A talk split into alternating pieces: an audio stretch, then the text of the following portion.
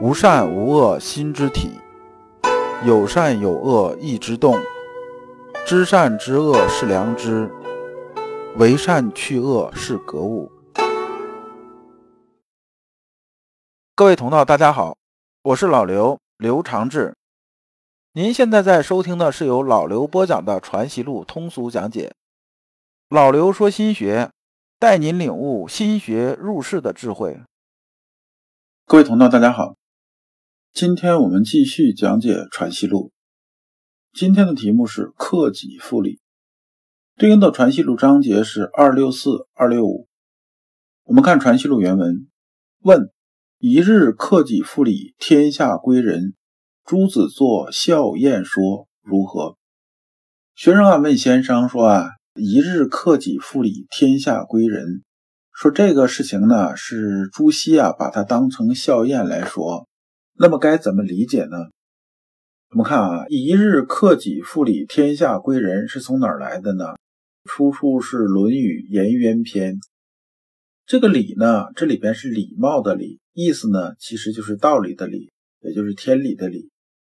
那我们平常啊，就是说我们讲礼节、礼貌，讲各种啊礼呀，其实就是顺应什么呢？顺应的是天道。也就是说呢，我们讲理，也就是讲道理，讲次序。那么克己复礼呢？是说啊，克制自己，恢复内在的天理。意思是说呢，我们呢有些东西啊是不符合天理的。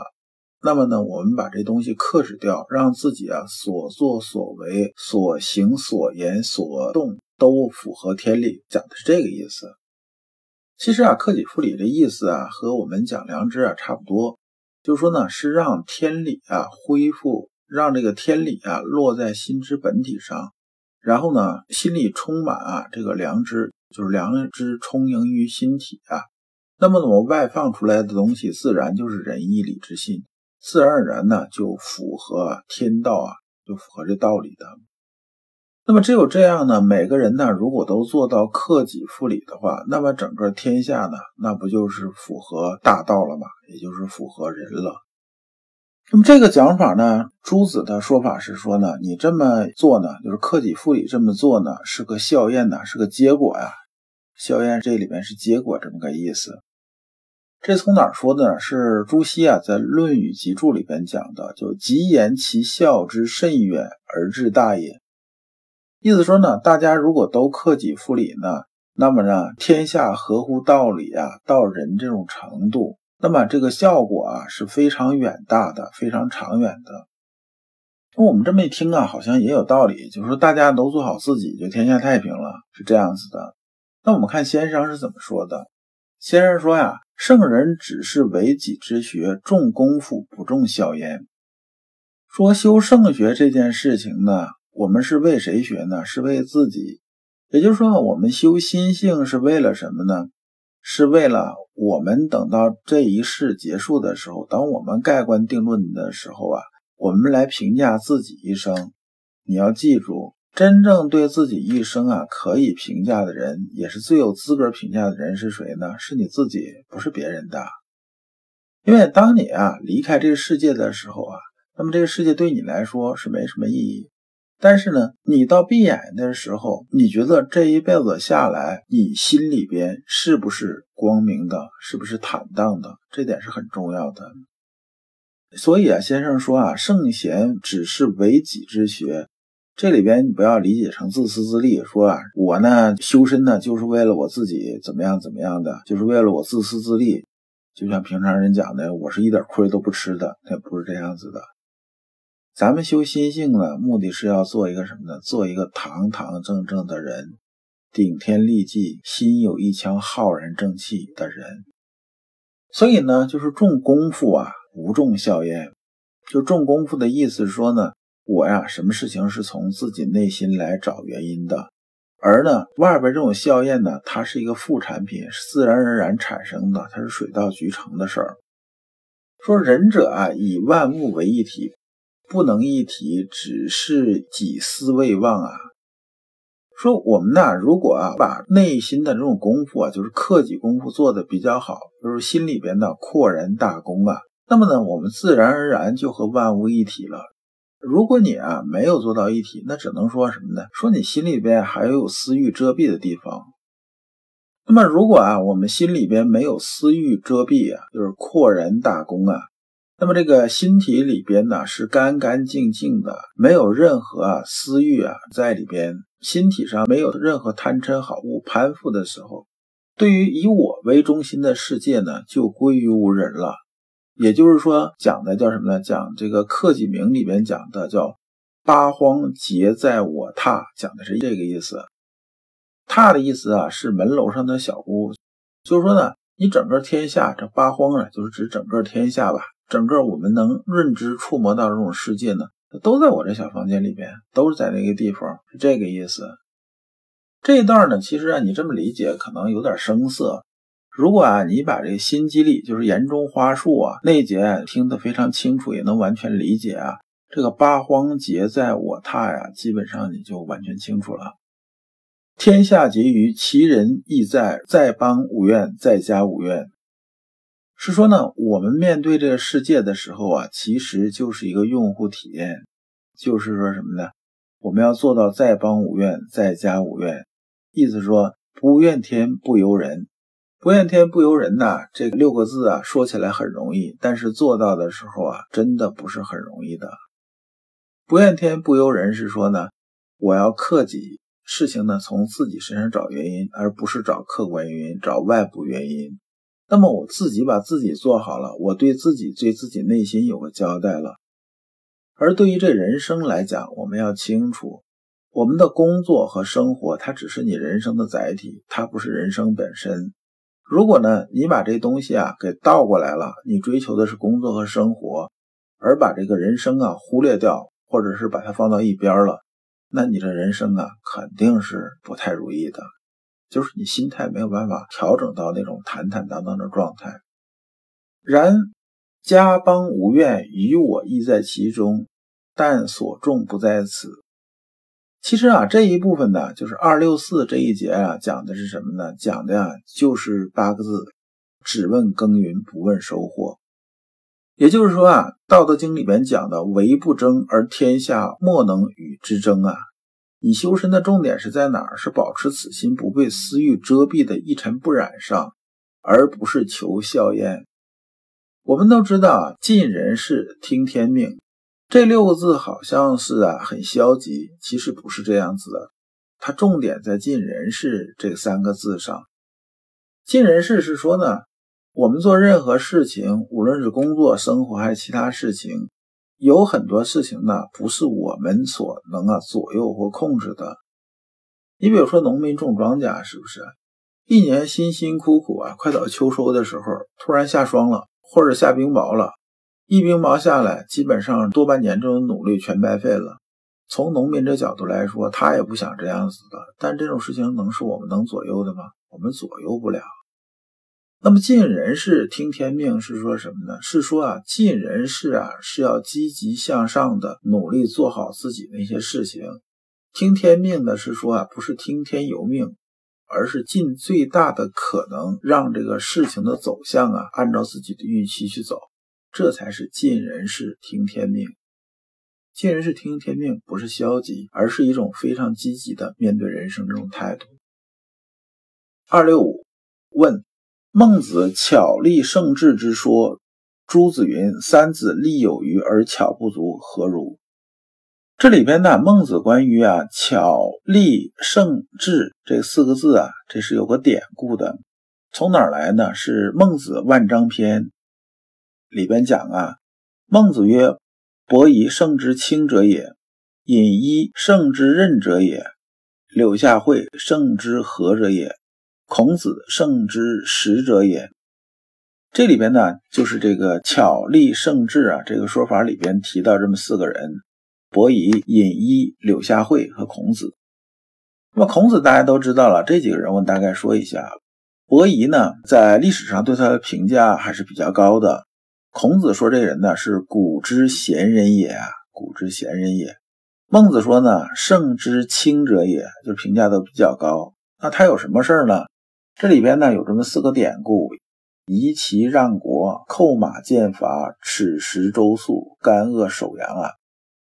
这里边这几个典故，我简单说一下啊。夷齐让国讲的是说呢，他们这两兄弟啊，在接受啊国王的位置的时候，互相谦让，最后大家都觉着，哎呀，谁占了也不合适，最后干脆大家俩人都走了，就是谁也没有贪图这个皇位，就是说把自己的这种啊高风亮节放在利益前面的这个事情。扣马剑伐呢，说啊，周武王伐纣的时候啊。伯夷和叔齐啊，去拉住这个武王的马呀，说这个商朝啊，再怎么说也是君王啊，你这个伐国啊，就是说你这造反的这事情是不对的，怎么样怎么样的，大概就是说了这些话。按一般人来讲的话，你讲这个话的话，基本上会被拉出去杀掉的。但是呢，他冒着被拉出来杀掉这种风险呢，还是讲了。此时周肃是说呢，当商纣王啊被灭掉之后啊，周朝建立。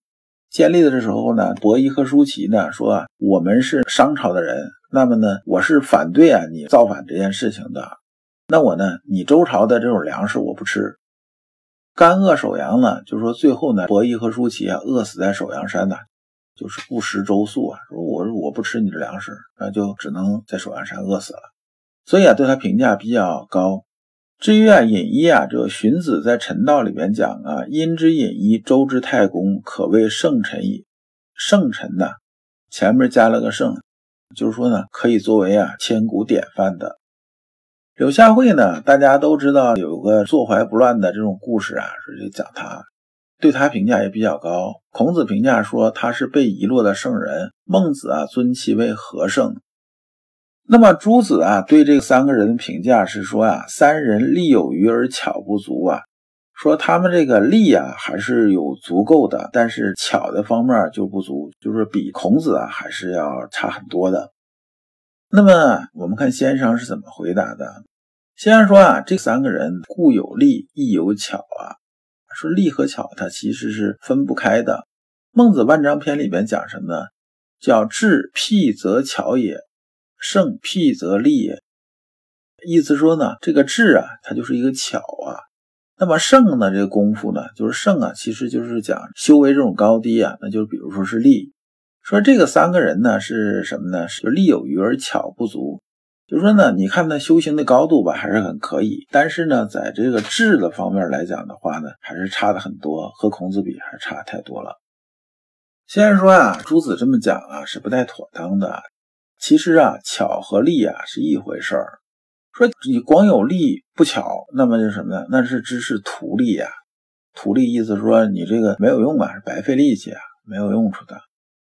那么三子啊，这个他打了个比方，说前面这三个人呢，他如果是按照射箭这种方式，咱来说这事儿呢，那可能就是说这个一个人呢能那个步射，就是说是站在地上射；一个人能骑马射，一个人呢能远射。那么呢，他能达到射出去，那这就是力，对不对？他能射中啊，这是巧。说只是呢，这个三个人区别是什么呢？说这个能步射这个人呢，不懂得马射；能马射的呢，那么呢不能远射；能远射的呢，前边这个又做不到。就说各自是有自己的这种分教的。但是呢，孔子呢是说这个三件事他都能干得了，就是说他既能步射，也能马射，也能远射。打比方啊，就这么个意思。先生这一段讲的啊，就是核心意思是这样子的：说力发动了巧，只说力而不说巧，这个力是没有任何意义的。就说我能射箭，我能射出去，射出去，但是他总射不中目标啊，不知道飞哪去了。那你有力气有什么用啊？这就没意义了。所以力和巧本质上是一个事物的两种属性。那么我射箭呢？那我肯定要能把箭射出去，而且要能射中目标，这才有意义。所以力和巧得结合起来才有意义，它不是分开来说的。那么三子啊和孔子的区别在于哪儿呢？就是说啊，这个分量上是不一样的。这其实就是《传习录》上篇我们讲替圣人争分量那一部分呢讲的东西。说这几个人呢。和孔子一样，在圣这层面，也就在纯度这个层面，就说从千足金这个层面来讲呢，大家都是千足金，只是呢，他们分量啊，不像孔子分量那么多。比如说孔子啊，有一公斤这么大，那么这个三子呢，可能一人只有啊几十克，甚至几百克这样子，他肯定到不了一公斤。我们知道啊，人呐，由于天资这种不同啊，就是说你天生那种悟性啊和你资质不同，我没有办法啊要求啊分量一定达到什么程度。这个呢，除了你先天的因素啊，它还跟时局要有直接关系，就外部环境有直接关系。你比如说啊，历朝历代那些开国的那种大将军呐，很厉害的，他们正因为生于乱世，然后他身上那些本事啊，能有用武之地。你比如像明朝这个常遇春吧，是不是？如果是在太平盛世的话，基本上可能也就是个土匪流氓，是个通缉犯的这种角色。搞不好很早就被拉出枪毙了，他哪还成什么开国将军呢？但是在乱世呢，刚好啊，他这套东西啊，他有用武之地，所以最后啊，这个分量做到多大，这不是你自己能左右的，这是啊，老天爷来决定的，强求也强求不来。但是呢，这个纯度呢，它是由自我来决定的，就是说我们修身到一定程度的时候，我把心体里边这种杂质啊完全去掉，那么呢？自然呢，我心体就是一个千足金，它就是非常纯的，只是分量小一点而已。所以，我们知道修身的时候方向是在哪？是求纯度，不是求分量。纯度呢是可以啊通过修来达到的，但分量这个事情真不是修就能达到的，这是两回事儿。如果你不知道如何进入心学殿堂，如果你在为人处事时经常左右为难。如果你在入世践行时经常茫然无措，那么你可以加老刘的微信。老刘的微信是“老刘说心学”的首字母加三个六。老刘为你答疑解惑，带你趟过晦涩的暗河，到达智慧的彼岸。那么这一讲啊，我们就讲完了。下一讲我们讲是非大规矩。感谢诸君。